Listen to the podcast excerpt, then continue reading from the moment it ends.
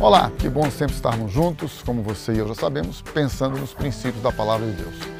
Você, ao ler as Escrituras Sagradas, vai encontrar em vários momentos, em várias circunstâncias e situações, Jesus andando com os pecadores. Olha que coisa interessante, o encontro de Jesus com os pecadores é sempre um encontro amistoso, amoroso, amigável, onde flui a compaixão, onde flui a misericórdia, onde flui o amor, de forma tão maravilhosa, de forma tão excelente.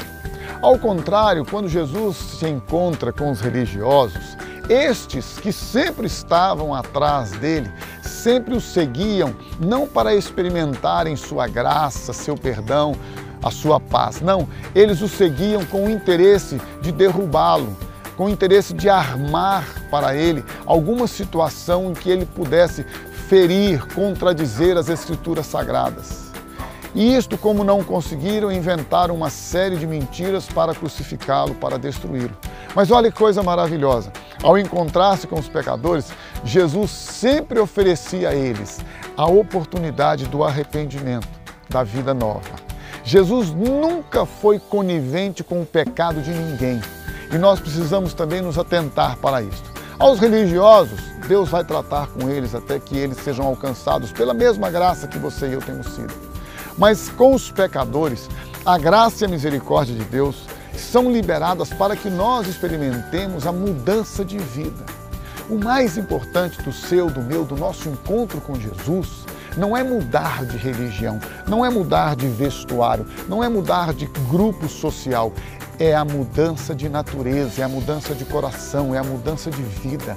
É quando Ele, Jesus, muda a nossa vida, muda o nosso interior, muda o nosso coração. É quando Ele opera em nós com o seu poder, fazendo com que todas as coisas passadas fiquem para trás e que a partir da nossa experiência com Ele, de uma nova vida, do novo nascimento, de um novo coração, nós possamos agora começar a viver em novidade de vida. Se alguém está em Cristo, nova criatura é. As coisas velhas se passaram e eis que tudo se fez novo.